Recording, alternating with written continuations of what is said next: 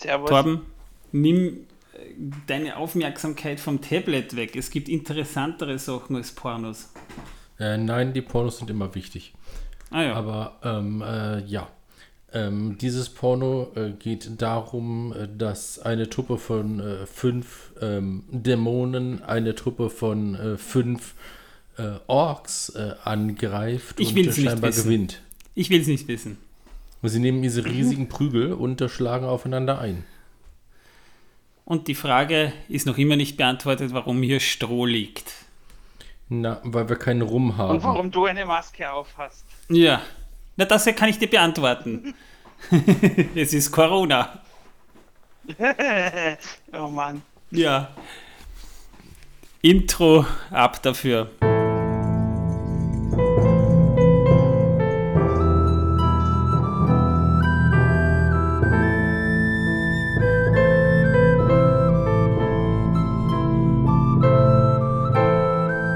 Megovanen, Melonin und herzlich willkommen zu einer neuen Episode von Der Herr der Ringe pro Minute, der Podcast, in dem wir pro Folge je eine Minute aus dem Film Der Herr der Ringe, Die Gefährten, basierend auf John Ronald Rule Tolkiens Werk Der Herr der Ringe besprechen. Mittlerweile sind wir bei der magischen Zahl 33 angelangt, die ja auch bei den Hobbits eine magische Zahl darstellt. Ich bin der Manuel, der Moderator dieses Machwerks.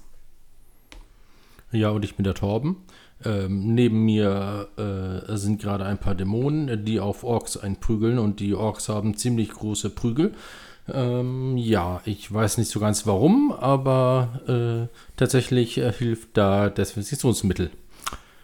Ich kann jedem empfehlen, welches bei sich zu tragen. Ja, und, und ich bin auch mal wieder da. Er ist heute wieder da, ja. Nachdem wir drei Folgen ohne dich auskommen mussten, ist es schön, dich wieder hier zu haben. Jetzt schleim nicht so. Ja, ich bin extra nach Graz runtergefahren, damit ich dir eine reinhau, dass du wieder dabei bist. Du meinst, damit ich dann so ausschaue wie du vom Gesicht her. Ja, na, wie mein Arm. Mein Gesicht ist dankbar, der einigermaßen ist ja die Narbe kaschiert. Ja, ja. Nein, wir haben unser Wochenende in Graz verbracht, meine Frau und ich. Und natürlich haben wir dann auch gesagt, wir müssen Martin und seiner Frau, natürlich auch der Tochter, einen Besuch abstatten. Haben wir dann auch getan. Ich bekam gestern wunderbaren Cider und Holzgemüse von der Tochter. Was du nicht gegessen hast. Ich hab's gegessen. Ja, ja. Sie hat's mir die ganze Zeit gebracht. Ja, stimmt auch wieder. Na schau. und die beiden Katzen. Ja, und ich möchte mich bei den letzten 12% Zuhörern bedanken. Wir haben ja durch die letzten drei Folgen ähm, tatsächlich äh, 88% verloren, wie ich gesehen habe. Schön, dass ihr noch da seid. Ihr seid der harte Kern. Wegen euch tun wir das. Ihr die- seid die anderen 88 Prozent. Äh, Und die anderen 88%, äh, die sind uns egal. Die halten nicht durch, die haben kein Durchhaltevermögen, die sind schwach in der Seele. So etwas können wir nicht gebrauchen. Ach, haben wir wirklich so viele Zuhörer verloren? Ja, weil du nicht Nein. da warst. Also, Wir haben sie sogar gewonnen, weil du nicht da warst. Sie sind nur jetzt wieder weg, weil du wieder da bist. ja, okay, dann gehe ich halt wieder. Nö. Die Zahlen steigen leicht, aber konstant. Also wir haben eigentlich pro Woche so ein bisschen einen Zuwachs von, würde ich mal sagen, grob 10%. Also das passt schon. Schön. Ja, jetzt haben wir über Zahlen und Statistiken geredet. Ich kann euch jetzt nur sagen, ich traue niemandem äh, mit einer Statistik, es sei denn, ich habe diese Statistik selbst gefälscht. Ich fälsche lauter Statistiken. Äh, Deswegen liegen bei mir 33,33% Statistiken, die äh, nicht gefälscht sind. Gut zu wissen. Ich Nein. höre schon die Grillen zirpen. Na, whatever. Nachdem du ja beim letzten Mal noch nicht äh, dabei warst, Martin, und dich vielleicht sogar schon die Nächte lang äh, gefragt hast, was haben wir denn in dieser Folge besprochen? Und für die Zuhörer, die, warum auch immer, die letzten Folgen nicht gehört haben, hier mal ganz kurz zusammengefasst, was wir in der letzten Folge besprochen haben.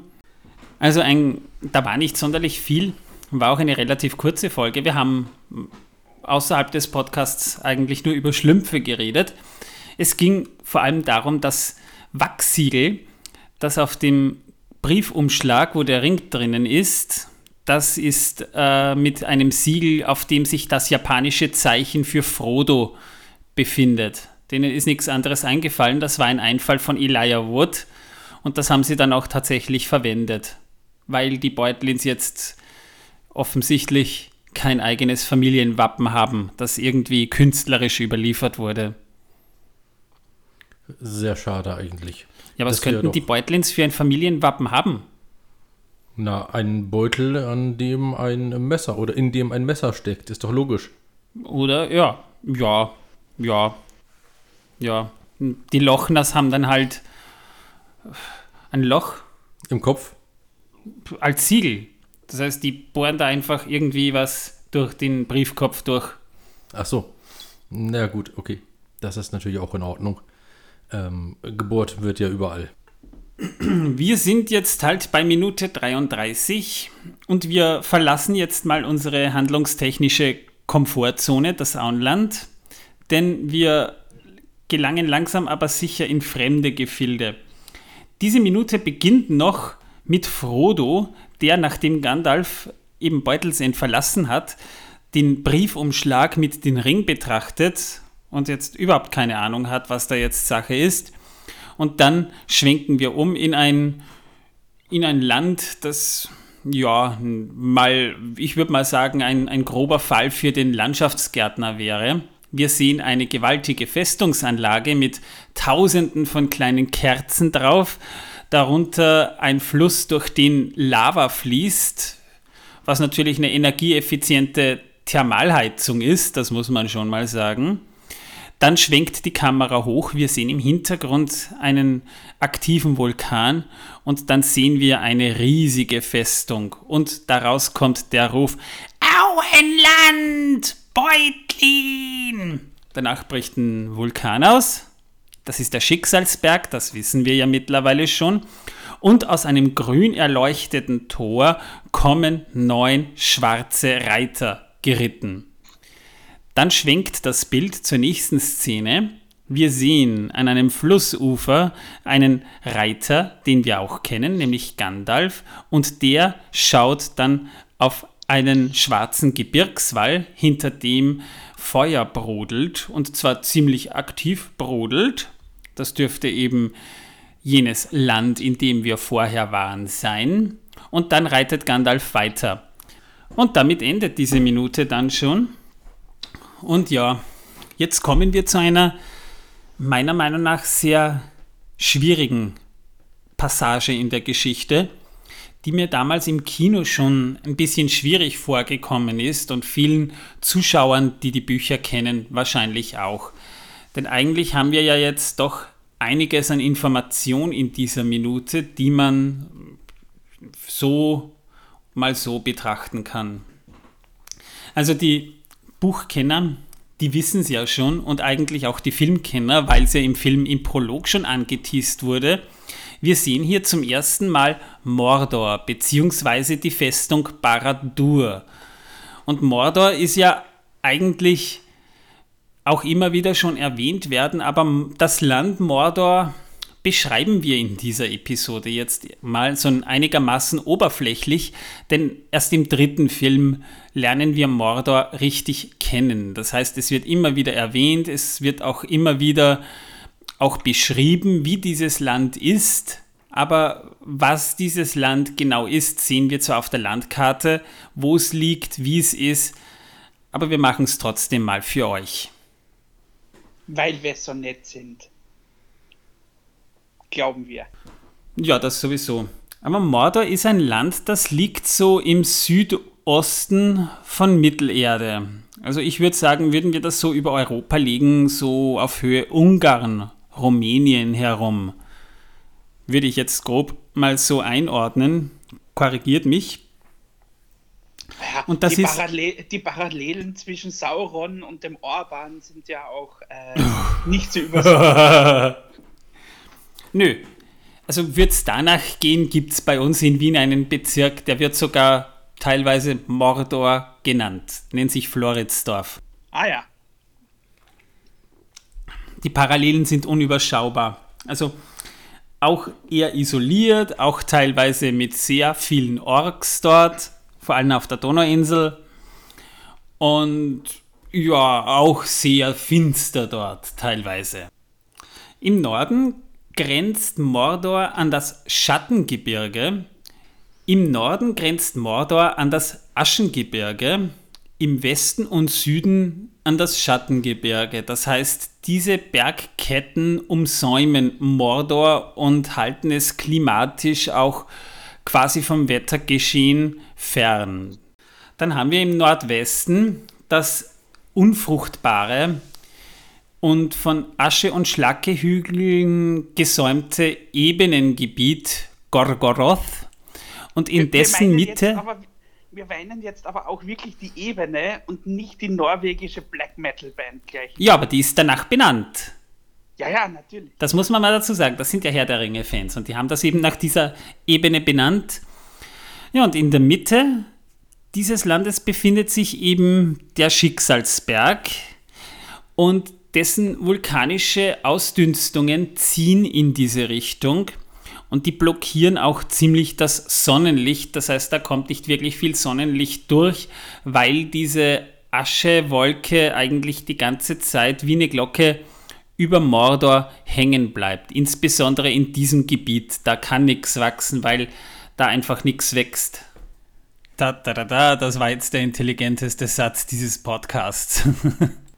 ich muss auch dazu sagen, mir kommt vielleicht wisst ihr was anderes, aber es scheint tatsächlich die einzige wirklich aktiv vulkanische Erhebung in Mittelerde zu sein. Jedenfalls in den bekannten Gebieten wird sonst nie wirklich irgendwo ein Vulkan erwähnt.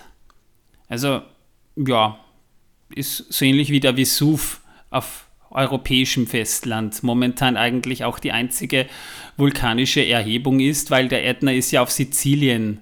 Das ist ja gar nicht mehr Kontinent, das ist ja dann auch schon eine Insel. Jedenfalls haben wir dann auch noch äh, zwischen Norden und Westen das Schwarze Tor, den Morannon, und dahinter liegt das Tal von Udun, das eben auch in die Ebene von Gorgoroth übergeht. Wir finden dann neben dem Schicksalsberg eben auch die einzige oder das Machtzentrum Saurons, nämlich Baradur, das wir auch im Film sehen. Also im Silmarillion werden tatsächlich noch weitere Vulkane erwähnt.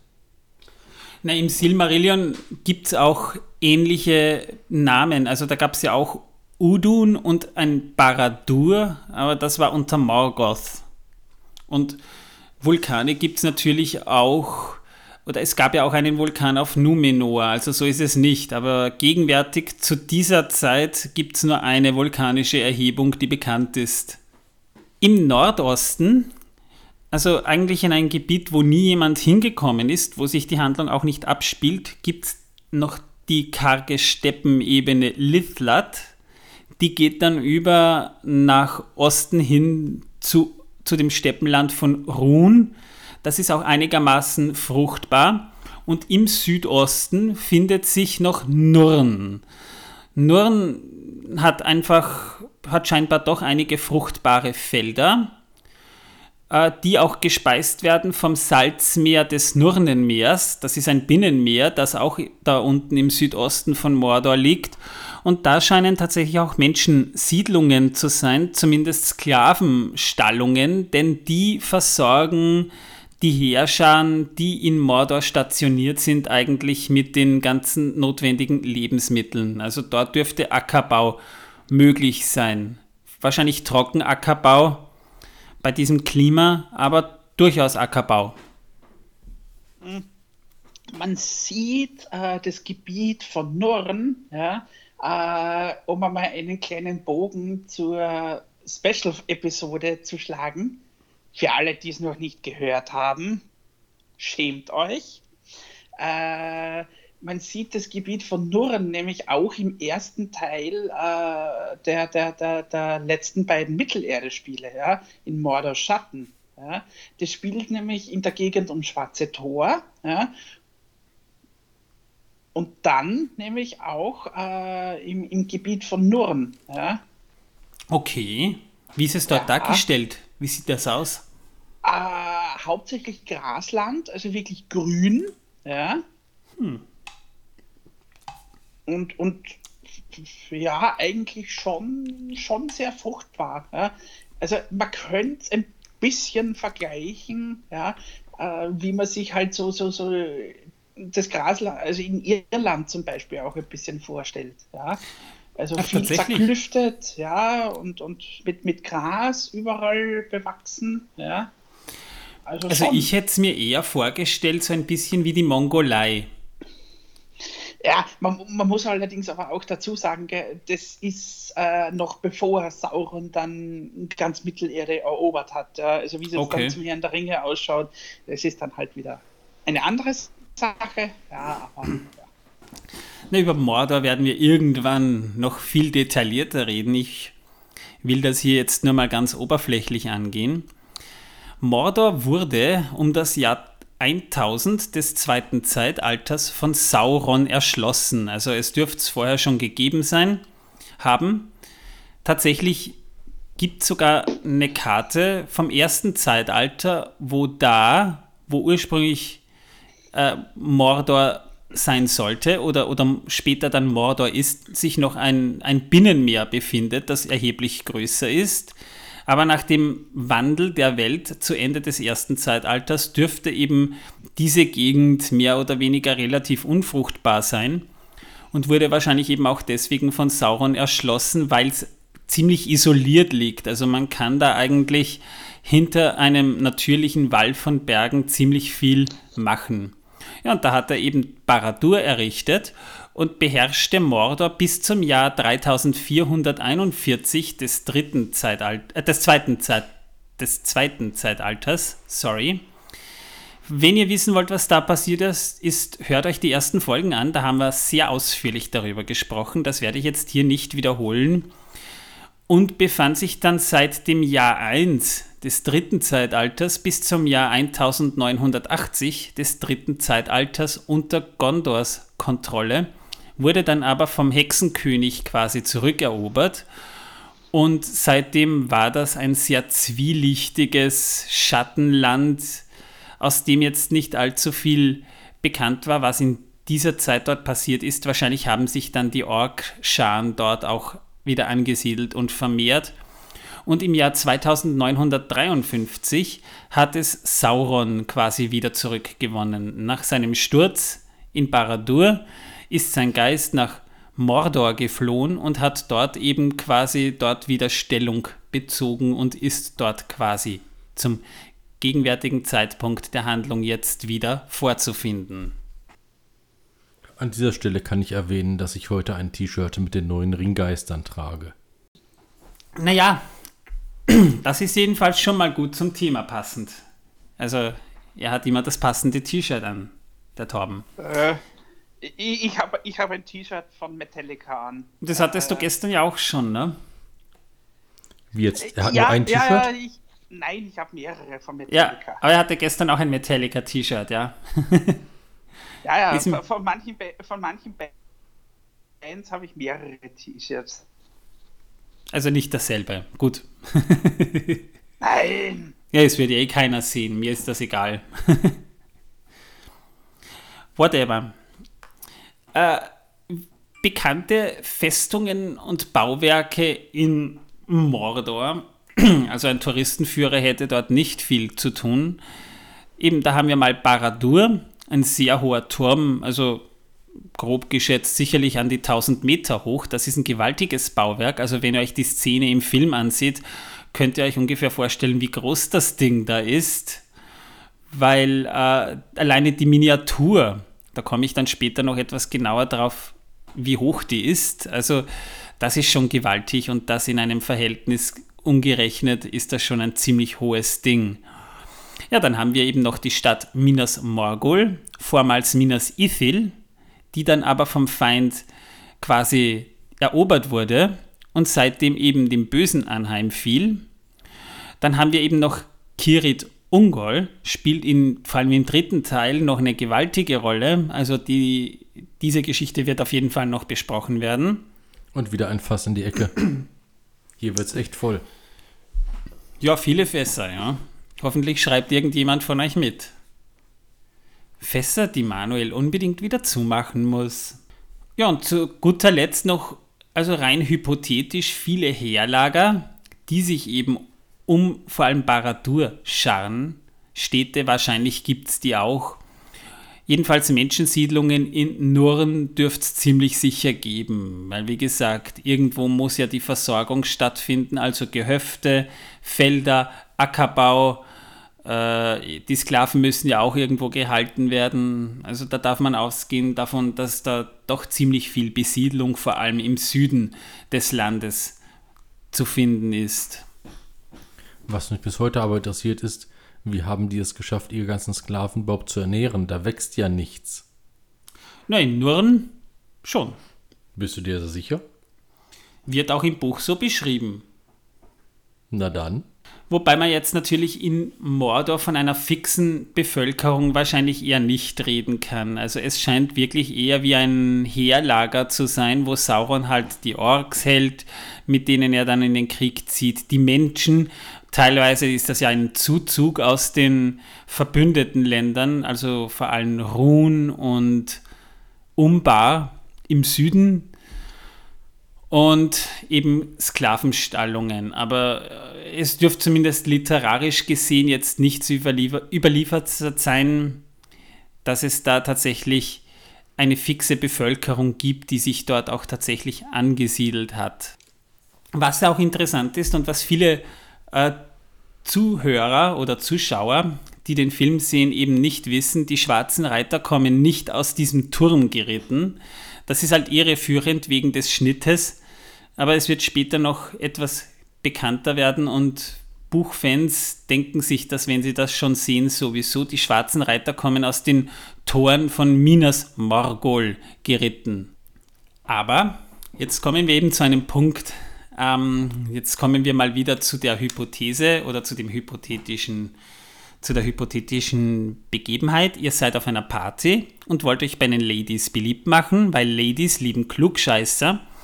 Und ihr unterhaltet, unterhaltet euch zufällig über den Herrn der Ringe. Ne? Das kennt ihr ja alle, hatten wir auch schon. Ich habe es tatsächlich auch so erlebt. Und dann kommt jemand und meint, naja, also du hast ja den Herrn der Ringe gesehen, aber du bist, du weißt sicher nicht, dass da in dieser Zeit, in dieser Handlung eigentlich 17 Jahre vergehen. Und du als jemand, der natürlich auch die Bücher gelesen hast und der denkt, aha, da haben wir wieder einen Klugscheißer, der das wahrscheinlich irgendwo aufgeschnappt hat, aber die Bücher nie gelesen hat, kannst du dann sagen, nee, sind keine 17 Jahre, eigentlich sind 16 Jahre und 7 Monate. Ja, und damit macht ihr euch natürlich auch wieder wahnsinnig beliebt.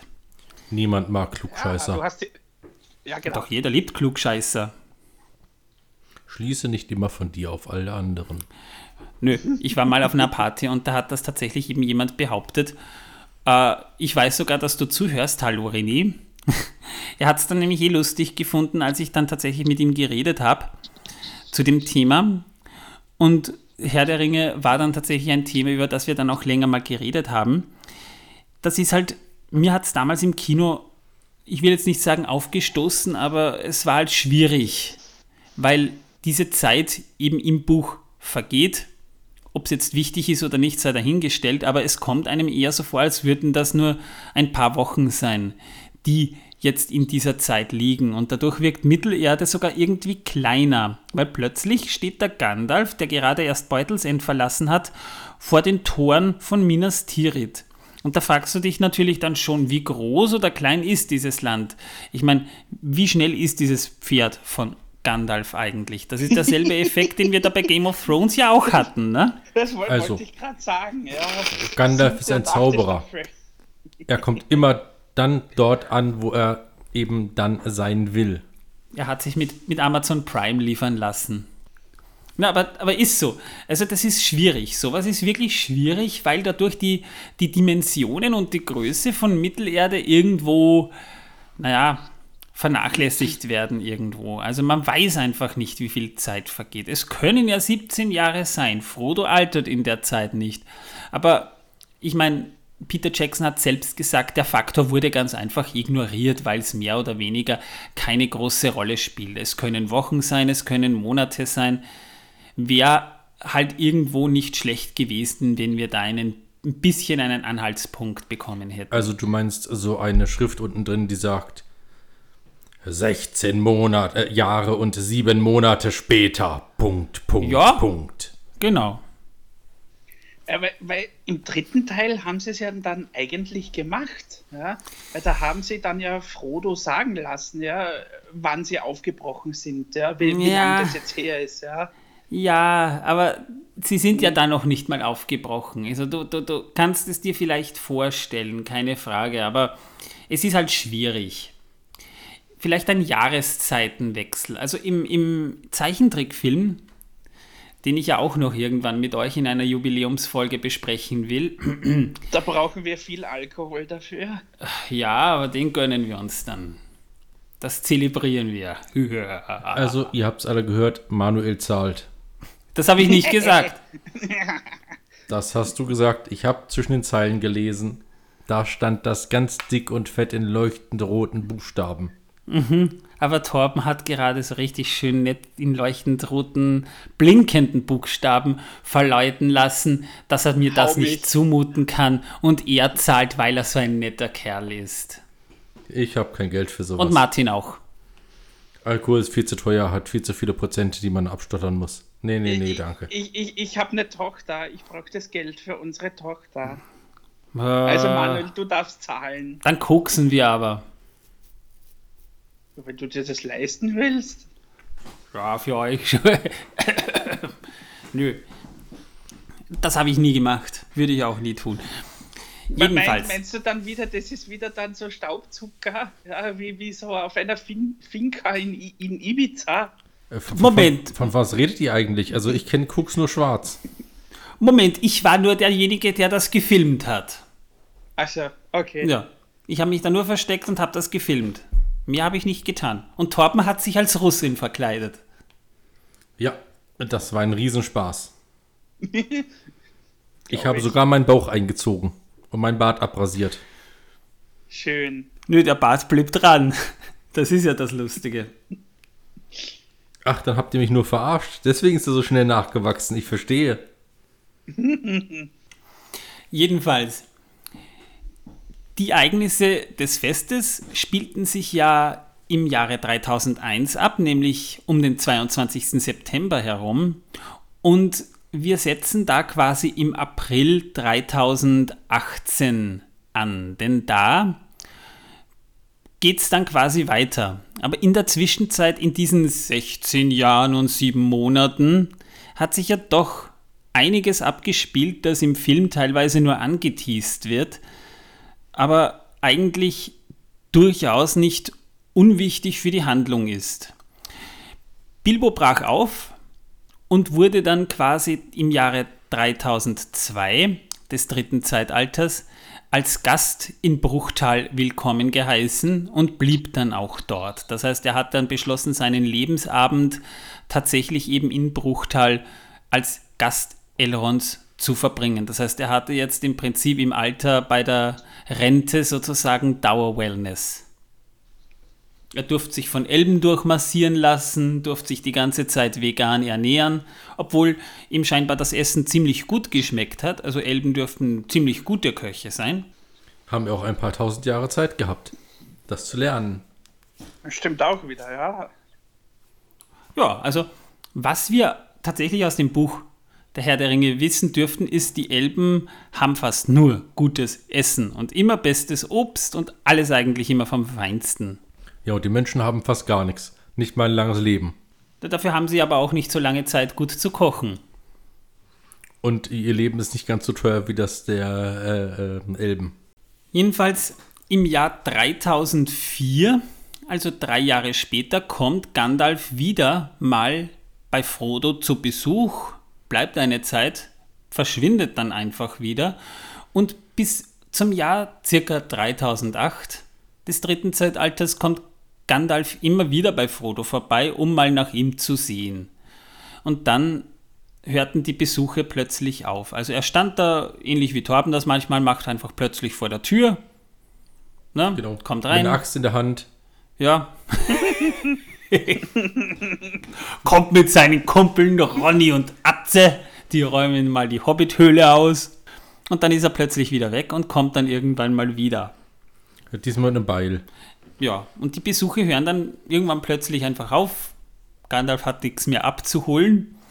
Und ähm, in dieser Zeit hat sich eben dann gerade außerhalb des Auenlands einiges getan.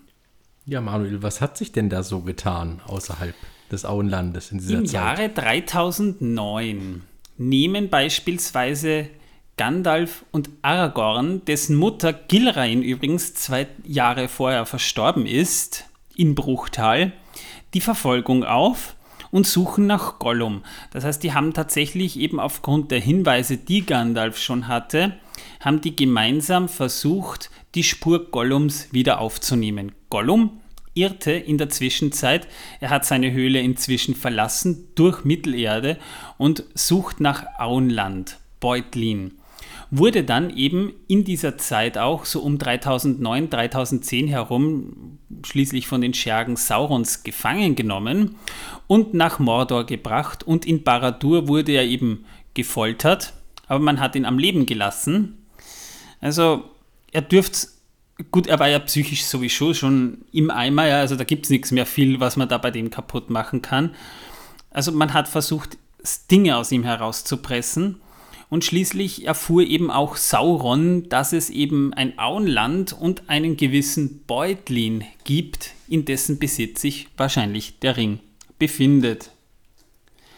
3017 wurde dann Gollum von Sauron freigelassen, vermutlich aus dem Zweck heraus, dass er quasi als Spion versucht weiterhin Auenland Beutlin zu finden und schlich dann quasi wieder eben durch Mittelerde, wurde dann noch im selben Jahr dann tatsächlich von, Sau von Gandalf und Aragorn gefunden.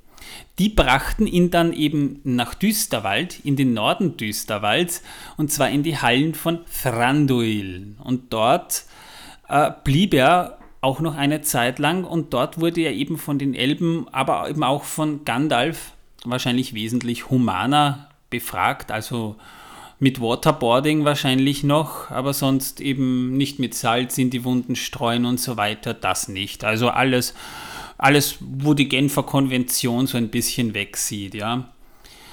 Und da erfuhr dann eben Gandalf das, was Gollum wusste, und das alarmierte ihn letztendlich dann auch. Da erfuhr Gandalf die ganze Geschichte, wie Gollum in den Besitz des Ringes kam. Laut Gandalfs Beschreibung hat er das eher immer nur so andeutungsweise herausgestammelt und Gandalf musste sich irgendwann selbst einen Reim daraus machen. Er fuhr dann aber eben auch, dass er von Sauron gefangen wurde und denen quasi den Namen Auenland und Beutlin verraten hat. Gollum weiß aber selber eben nicht, wo das Auenland ist, das suchte er selber und Sauron ganz offensichtlich auch, weshalb er dann ja die schwarzen Reiter ausgesandt hat. Jedenfalls kehrte dann eben, nachdem Gandalf das erfahren hat, dieser sofort äh, weiter und las dann in Minas Tirith noch die Aufzeichnungen Isildurs. Zu dem kommen wir dann in der nächsten Folge noch etwas detaillierter. In dieser Zeit, ganz kurz noch, hat auch Elrond, der mittlerweile eben auch erkannt hat, dass es im Osten Mittelerdes zu gefährlich wird, nach Arwen geschickt. Die war noch in Lothlorien und die sollte eben zurück nach Bruchtal kommen, wo sie einigermaßen sicher ist. Diesem Ruf ist sie eben auch nachgekommen und damit haben wir quasi einen gewissen Status quo in der Handlung drinnen. Das heißt, das hat sich in diesen 17 Jahren zugetragen. Frodo ist zu diesem Zeitpunkt knapp 50, also circa fünf Monate noch, bis er seinen 50. Geburtstag feiert. Das wird dann später noch besprochen, also wieder ein Fass, das wir hier aufmachen. Aber das ist hier wirklich schon Buchlore und da gehen wir dann auch tatsächlich auch mal auf die Unterschiede zwischen Buch und Film wieder etwas genauer ein. Reden wir doch mal über Baradur. Baradur, das wir im Film sehen, ist eine Miniatur dieses dunklen Turms im Verhältnis, jetzt haltet euch fest, so genau haben die das gemacht, 1 zu 166. Also dieser Turm ist 9 Meter hoch. Also die Miniatur dieses Turms ist 9 Meter hoch. Die WITA-Mitarbeiter haben über ein Jahr lang daran gearbeitet, damit das Ding wirklich organisch aussieht, mit Alterungserscheinungen und allem drum und dran. Und die haben so genau gearbeitet, dass sie quasi für diesen 9 Meter hohen Turm eben ein Jahr gebraucht haben. Jetzt stellt euch das im Verhältnis 1 zu 166 einfach mal vor. Und dabei ist dieser Shot, den wir hier im Film gerade in dieser Minute zu sehen bekommen, entstanden, da war die Miniatur noch gar nicht fertig. Deswegen sehen wir auch die Spitze nicht. Die ist entweder mit der Kamera so geschickt verdeckt oder eben von CGI-Wolken verborgen, dass man das nicht sieht, weil der Turm zu dem Zeitpunkt noch nicht fertig war. Übrigens, die Lava ist computergeneriert, die ist nicht echt. Also willst du damit sagen, der Turm ist wirklich größer als ich? Sogar die Miniatur des Turms ist größer als ich. Ja, viel größer. Zum Glück habe ich eine Kettensäge. Na, die stand in einer riesigen Fabrikshalle. Und da mussten ja natürlich auch die Kameras dann immer wieder drumherum installiert werden, damit die Kamerafahrten richtig lang und episch wirken.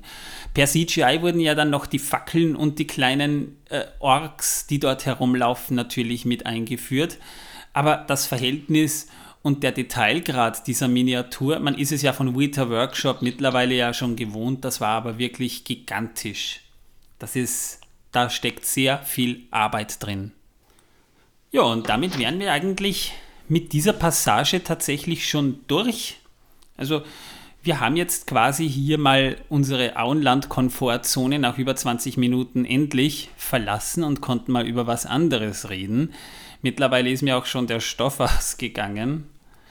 Aber wir haben es trotzdem gut überstanden. Also wir wissen jetzt, in Mordor selbst wachsen keine Kartoffeln. Trockenkartoffeln, Kartoffelchips. Ich dachte schön geschmorte äh, Brandkartoffeln. Direkt aus der Lava. Du warst im Mordor Spa. Du müsstest uns das ja eigentlich schildern können. Äh, die, die werden da importiert. Aus dem Auenland. Mittlerweile? Okay. Ja, ja, ja. Ich dachte, schon, ich dachte schon, die haben euch dazu verdonnert, dass ihr das selbst anbaut. Nee, nee, die werden tatsächlich importiert. Oh, okay. Auch das schwarze Koks importieren sie. Tatsächlich? Ja. Das habt ihr doch dort zur Genüge gehabt. Ja, ja, aber es wird halt importiert. Das kommt direkt aus Gondor. Ach so, der Rest wird exportiert nach Gondor. Ja, die Arbeitskräfte exportieren sie nach Gondor. Oh, ja, das macht Sinn. Klar. Genau. Und verpacken tun sie es dann in Gondor und verkaufen das quasi als regionales Produkt. Genau. Und als Gegenleistung verschicken sie ein paar Pferde. Gefickt eingeschädelt. Und das alles über Amazon. Was haben wir eigentlich in der nächsten Episode noch zu besprechen? Ja, gehen wir vielleicht mal ein bisschen darauf ein, bevor wir uns da irgendwie verhaspeln. Wir reden ein bisschen über Minas Tirith und zwar, was genau Minas Tirith ist, wird allerdings auch eine eher oberflächliche Geschichte, weil wir ja sowieso noch hoffentlich irgendwann dahin kommen.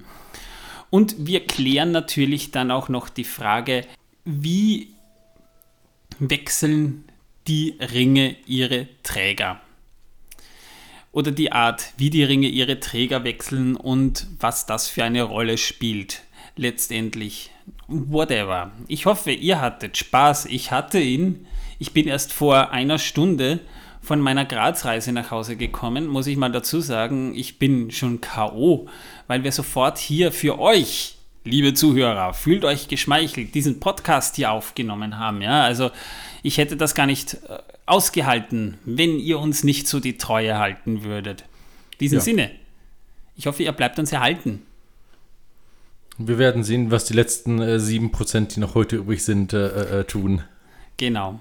In diesem Sinne wünsche ich euch äh, viel Spaß bei der nächsten Folge und äh, ja, tschüss. Ciao. Solange sie uns nicht mit Fackeln und Mistgabeln teeren und federn, passt alles. Ciao, ciao. Wenn ihr das machen wollt, liebe Zuhörer, ich gebe euch Martin Adresse. Die Adresse